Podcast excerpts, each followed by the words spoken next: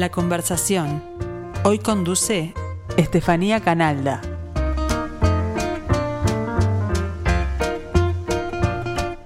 Bienvenidos a la conversación, bienvenidos a esta conversación de lunes, como siempre dedicada a escritores y a libros. En este caso particularmente vamos a conversar con una autora que ha recorrido varios géneros dentro de lo infantil juvenil, que ha trabajado con libros álbum, que ha trabajado con libros para adolescentes, para jóvenes. Estoy hablando de Verónica Lecomte. Verónica, muchas gracias por acompañarnos. Muchas gracias a ti por la invitación. Eh, encantada de estar acá para conversar contigo. Verónica Lecomte ha publicado los libros El lugar de las cosas ocultas y Si somos amigos, Cuando el mar se ilumina, Valentín, Luna, Valentín y el mar, y ahora presenta el Club de las Uruguayas Fantásticas que fue lanzado para el 8 de marzo. Verónica participó de los talleres literarios de Roy Berocay, Alberto Galo y Carlos María Domínguez y hoy dicta su propio taller de escritura. Verónica, tenés libros álbum, como decía, y también libros más para jóvenes, para adolescentes. ¿Cómo se diferencia el proceso de escritura en esos dos casos? A mí me gusta siempre hablar desde mi experiencia, ¿no? No generalizar porque creo que cada escritor tiene su, proceso. Eh, yo lo, primero que escribí que no era para adultos fue Luna, la novela Luna, eh, bueno, que me llevó este, unos meses escribirla y mm, que bueno, la historia eh, surgió desde el punto de vista del fondo de, la historia y de la inspiración o del proceso creativo, creo que apareció desde un lugar este, diferente con respecto a mí que lo que fueron los, los, los libro álbum, ¿no? En cuanto a la temática. Creo que ahí me pude conectar con una Verónica este, adolescente de repente. Eh, disfrutar muchísimo la escritura y, bueno, y, la forma, este, las temáticas. Después en cuanto a los, a los libros álbum, a, los, a los libros para niños, que el primero fue Valentín. Valentín fue completamente distinto al proceso porque Valentín se impuso, o sea, yo no tuve nada que ver. Valentín apareció, este, un día en que estaba en casa, vino la idea, ya había estado revisando algunos cuentos infantiles que tenía, y bueno, y apareció de golpe Valentín, vino con su nombre, ya era un conejo, y lo único que tuve que hacer yo fue sentarme a escribir. Eh, y bueno, y ahí apareció Valentín, que bueno, fue así como, como una imposición, me parece. Eh, Después, eh, bueno, los otros después vino y si somos amigos, Valentín y el mar, y cada uno de ellos como que tuvo un proceso distinto en, cuanto a mi vínculo con, la historia, con los personajes, el tiempo que me llevó a escribirlos, este, el proceso de corrección, eh, bueno. Eh, y bueno, lógicamente también en el tema del libro álbum, después que estuvo la historia, vino la importantísima mirada de las ilustradoras, ¿no? Que terminaron de este, redondear un poco, un poco ese mundo este, en el cual no era solamente palabras, sino que este, en el libro álbum las imágenes son muy importantes. Y ah. nos llevamos muy bien con ese, con ese intercambio. Hablabas del tiempo que te llevó cada uno. Supongo que este último libro te llevó bastante tiempo porque habla de muchas mujeres que fueron pioneras, que fueron referentes, y para cada una imagino que hay una investigación de fondo, ¿no? Porque hay un situarte en el momento histórico, por ejemplo. Sí, en, el Club de las Uruguayas Fantásticas eh, me llevó bastante tiempo, este, no solo el, proceso de escritura, sino de mm, no solo de investigación, sino de, intentar conocerlas, de hacer como una especie de puente con ellas, eh, establecer un vínculo, obviamente que es ficticio, este, y encontrar para la protagonista, porque es una novela, que es Olivia, que es una niña, encontrar eh, el lugar en el cual Olivia podía vincularse con estas mujeres. Eh, con determinadas premisas, ¿no? Que fuera, que sucediera algo, que el momento histórico en el cual Olivia se encontrara con ellas estuviera basado en hechos reales o por lo menos registrados este, en algún tipo de, eh, bueno, de revista, de texto, tradición oral, lo que fuera. Este, y bueno, y jugar un poco con eso, ¿no? Ficcionar momentos más menos reales de, la vida de estas mujeres. Y bueno, y eso sí llevó mucho tiempo de, de, leer, de buscar material, de intentar conocerlas. A su vez de, había muchísimas mujeres uruguayas que, que me encantaron, entonces llegó un momento en el cual elegir, este, bueno, fue muy difícil porque tenía de repente varias listas y, bueno, este, y ahí fue surgiendo un poco el elegir ir por determinados caminos y, este, y bueno, eso también llevó su tiempo, pero fue totalmente disfrutable, me encantó.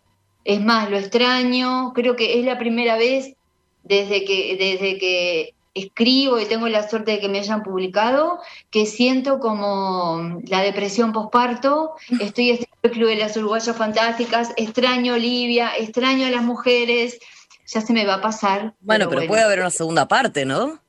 Bueno, el camino queda abierto para, para una segunda parte, me parece. Vamos a ver, vamos a ver qué, qué, va pasando, qué es lo que quiere Olivia hacer, ¿viste? Veremos, vamos a ver. Este, sí, a mí me encantaría, porque obviamente me quedaron por ahí una infinidad de mujeres que, que me impresionaron, que las conocía más o menos, que cuando elegía una decía, ay, pero me quedan todas estas otras afuera, este, y me daba como una cierta cosa, ¿no? Como una cierta culpa de elegir. Pero bueno, había un momento que había que optar por algún motivo y, y, fue saliendo así. Supongo que tuvo que ver con, con, abordar distintos rubros de actividad también, ¿no? Está la aviadora, está la atleta, está la, la sindicalista y distintas épocas históricas también. Sí, sí, este, eso eh, tuvo que ver, ¿no? O sea, yo traté de que estuvieran representadas mujeres este, que, tuvieron determinados desafíos, desafíos importantes, bueno, por el hecho de ser mujeres, ¿no? En, distintas épocas, en algunos casos porque fueron pioneras este, en una determinada disciplina. Em, y en algunos rubros había muy poquitas opciones, como por ejemplo en el atletismo, del material que había. Bueno, la primera atleta en llegar a las Olimpiadas fue Estrella Puente, o sea que allí no había eh, Mirta Bani fue una de las este, primeras mujeres piloto, no fue la única, pero que este, se dedicó comercialmente a eso y, bueno, dedicó su vida a la aviación. Después sí, por ejemplo, en literatura me costó muchísimo, muchísimo en literatura este, elegir, porque había muchísimas mujeres. Este, bueno, las hermanas Luisi, empecé con Paulina solamente, porque era la que más me resonaba y dije, no puedo dejar a las otras hermanas afuera, este, y bueno, eh, fueron las hermanas Luisi como, como grupo, bueno, Julia Arevalo, también este, habían otras opciones, pero después, eh, bueno, Pepita Oribe, cuando, cuando empecé a encontrar, a descubrirla, Trinidad Guevara, que apareció allá como al final, cuando ya estaba escribiendo sobre otra actriz, había recorrido varias actrices, aparece Trinidad Guevara como una de las, este, con una historia muy interesante y, y bueno, seguramente me, estoy olvidando ahora. De Me aparece la gran Guyunusa, ¿no? La gran Guyunusa, ¿cómo me voy a olvidar de Guyunusa? que Guyunusa fue eh, el proceso de Guyunusa. De Guyunusa hay muy poca información eh, previa, o sea, de su vida de su vida, este, no quiero decir normal, pero de su vida en tiempos más menos este, de paz, ¿no? Si bien es eh, eh, una cuestión ahí como de resistencia permanente, pero hay poca información de la vida de Guyunusa previa a, su, a ser trasladada a Francia. Entonces, este, allí recibí muchísima ayuda de mucha gente, en todos los casos, ¿no? En todas las historias recibí ayuda entrevistas de, muchas con mucha gente que si no tenían información me derivaban a alguien. Puntualmente en el caso de Guyunusa, más allá de todos los textos que hay y todo el material que había para leer, este, bueno, tuve la suerte de que me atendió Mónica Michelena, Gerardo Sosa, Estela Vidal, este, me voy a olvidar de una cantidad de gente. Hay una novela muy eh, buena sobre Guyunusa, ¿no? De Domingo Trujillo. Sí, exacto. Bueno, anduve leyendo de todo un poco, este, y, bueno, también definir en qué momento de Guyunusa, ¿no? ¿Qué momento? Si era el momento más dramático, y bueno, y ahí este, decidí que no, que, quería que Olivia... Claro, optaste por un momento más tierno, más... más Sí, que Olivia conociera a Guyunusa en, una especie de, día normal de Guyunusa o de, la cotidianeidad, de lo que iban a poder hablar y compartir. Era un poco una aproximación, por supuesto, con todas las limitaciones, ¿no? Este, del, registro de, las miradas sobre, la, sobre los indígenas que, que hay en los textos, este, pero bueno, un poco más del cotidiano, ¿no? De, lo de la mujer este, madre eh, en su vida, mostrándole a Olivia, este, bueno, lo que comen, sus costumbres, cómo hablan. Este, y bueno, también marcó eso un poco una diferencia con, respecto a las otras historias, que me pareció que, que estaba bueno. Y bueno, dejar la última parte porque Uyunusa era más que eso, fue más que esa mujer que la mostraron allí, este, que la exhibieron como cruelmente, ¿no? Con sus compañeros. Este, porque si no parece que siempre hay como una cosa desde la desgracia, ¿no? Desde, mm. desde, ese dolor este, y, que, y que pasa a ser, a ver, parece que pasa a ser a veces como un como descarnado, de tanto sufrimiento, me daba la sensación que se perdía hasta un poco la humanidad este, del personaje.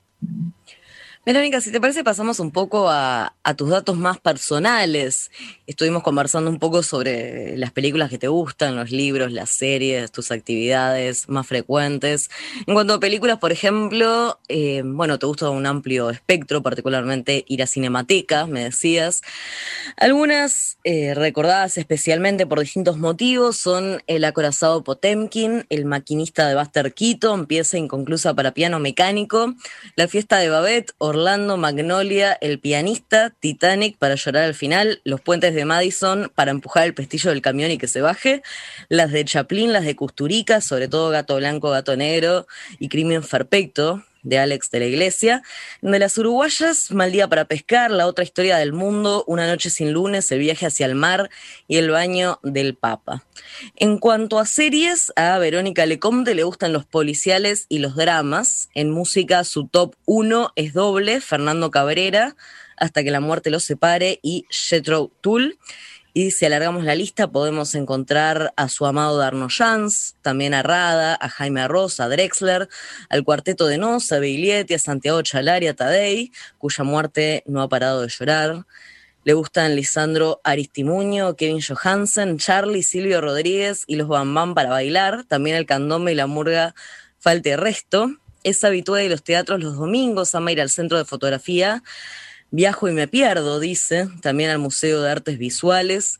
Sus hobbies son plantar cosas, hacer panes, mirar para arriba y divagar. Y antes iba a clase de salsa. Sus amores son sus hijos, su familia y sus amistades, el silencio, la playa vacía, el sonido y la inmensidad del mar.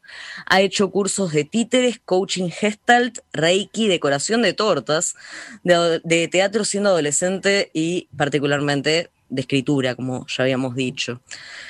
Verónica lee de todo, aunque prefiere las novelas y la poesía. La escritora que más la conmueve es Cristina Peri Rossi. De chica leía policiales y clásicos y también algunas obras de dramaturgia.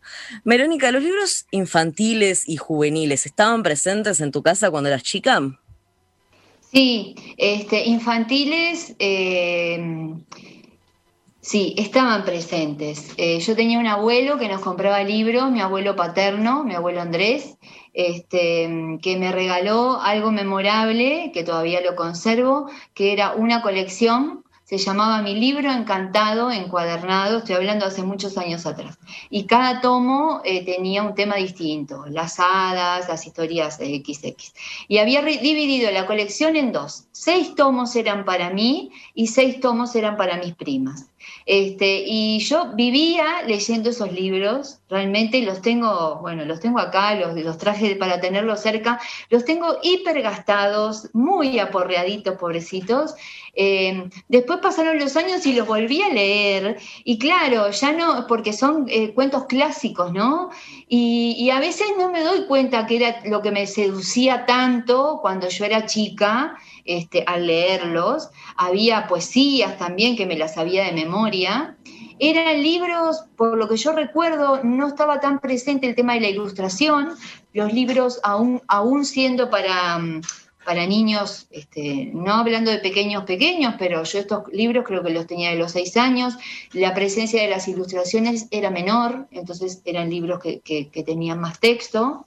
Y bueno, fue un poco por ahí como yo empecé este, y había este, libros infantiles, después ya un poco más grande, este, también, bueno, mis padres compraban este, muchos libros, leía, yo qué sé, el Club de los Siete Secretos. Tengo por acá un libro que mi padre me regaló para mis 11 años, que es El Pirata Rojo de Fenimore, Fenimore Cooper, en el cual me pone, un segundo lo tengo que leer, perdón, papá, un 6 de enero me dejó este libro, Gaspar, y dice, del rey Gaspar para Verónica, que sanamente se entretenga. Enero 6, 1975, Piriápolis. Este, y bueno, sí, se regalaban muchos libros, se leían libros. Eh, hablando de este, infancia y, y después, bueno, las enciclopedias, la enciclopedia Barça, todo lo que había enciclopedias de animales, de esto, de aquello, de lo otro, era como tesoro. Yo recuerdo la emoción, tengo la sensación de la emoción que me generaba este, leer. Contás que vos en tu juventud leíste A Sangre Fría, ¿no? Fue un libro que te, que te impactó en ese momento, el libro de Truman Capote. Sí, eh, yo ahí venía leyendo, este, sí, a sangre fría, este, lo leí y, recuerdo, recuerdo la sensación como de que me impresionó, me impactó, me encantó. Em, lo volví a leer años después porque creo que en ese momento yo tendría, no sé, de si 15 o 16 años.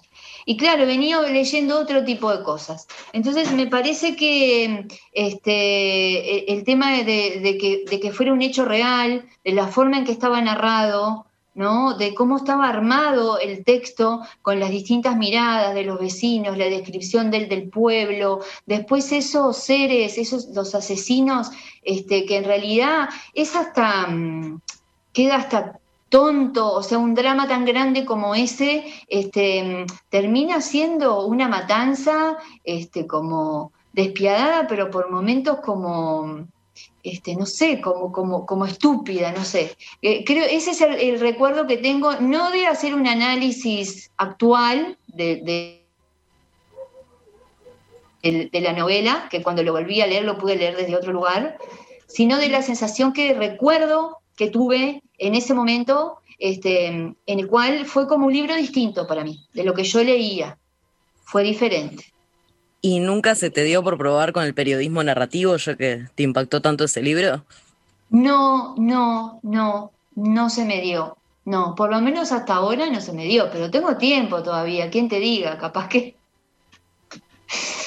algo que me llamó la atención en, esta, en esta ficha tuya es que tuviste un primer impulso hacia el teatro, ¿no? Contabas que hiciste un curso de teatro cuando eras adolescente. ¿Después qué pasó con eso?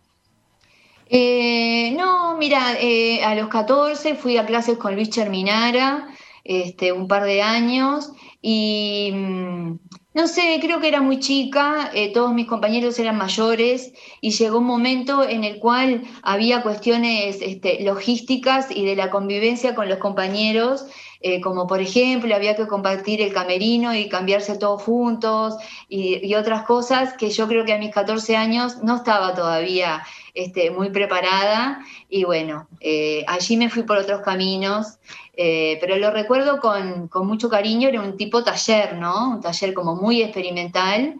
Y bueno, además la suerte de hacerlo con, con Cherminar, andaba Restucia también por allí. Este, siempre estoy, tengo pendiente, en algún momento voy a volver a hacer teatro. Todavía, todavía no. Bien, estamos, hablando bastante de este nuevo libro, El Club de las Uruguayas Fantásticas, que como decíamos es un libro para adolescentes o bueno, a partir de 10 años, dice. Pero bueno, yo, yo particularmente tengo otro libro tuyo porque se lo regalaron a mi hijo cuando nació el programa del MIDES Uruguay Crece Contigo, que es el libro Y si somos amigos, que es un libro álbum, que es la historia de un puercoespín, el que no invitaron a un cumpleaños porque con sus pinchos iba a pinchar los globos. Y ese puercoespín se encuentra con una jirafa, a la que no invitaron porque es muy alta, con una chancha, a la que no invitaron porque ocupa mucho lugar. No voy a revelar el final, pero es un libro claramente sobre la aceptación y un poco sobre el bullying, ¿no? ¿No te parece que los, los libros para niños pequeños tienen que tener un mensaje, una moraleja? Eh, no, no me parece. No, no me parece que tienen que tener. Eh, yo creo que en mi caso, voy a hablar por mí, em, yo escribí y no, y no escribí pensando que eso iba a ser para transmitir A, B o C. Eh, es más, en el proceso de creación de la historia se fue dando con naturalidad, con humor. Este, los disparadores este, no tienen nada que ver con, el afán de, enseñar o de transmitir determinados valores. Eh, creo que sí, eh, ahí está puesto parte de lo que yo soy, ¿no? Y las cosas en las que yo creo y lo que, a lo que apuesto pero en forma consciente no, no hay una, digamos, una intención de transmitir un mensaje que yo no aceptaría, por ejemplo. Este, creo que los niños los tienen que, educar los padres, que, la literatura, me parece, desde mi punto de vista, no, no es para eso, o por lo menos no es el objetivo que yo me pongo. Si a veces se cuelan mi, mirada de la vida y del mundo, bueno, es inevitable este, que aparezca, ¿no? Lo que yo creo, cómo yo veo las cosas, pero no creo que esté aportando nada ni que quiera dejarles una moraleja. En principio no. A veces después eso se vuelve necesario para mostrar el libro, ¿no? ¿De qué se trata? Te preguntan. Entonces, si es un puerco espín que pincha los globos, es muy poco. Entonces ahí empieza la construcción posterior del sentido del libro, que a veces ni necesariamente la hago yo, sino que ahí colaboran otros agentes. Bueno, ¿de qué se trata? Y ahí vienen este, la interpretación, las versiones, ¿no? Y presentar, ¿qué es esto? Bueno, esto es tal cosa. Y sí, posiblemente sí, pero no es adrede. Verónica Lecomte, muchas gracias por acompañarnos. Por favor, muchísimas gracias a ti y bueno, un abrazo grande y ojalá disfruten, sigan disfrutando de la literatura en todas sus formas.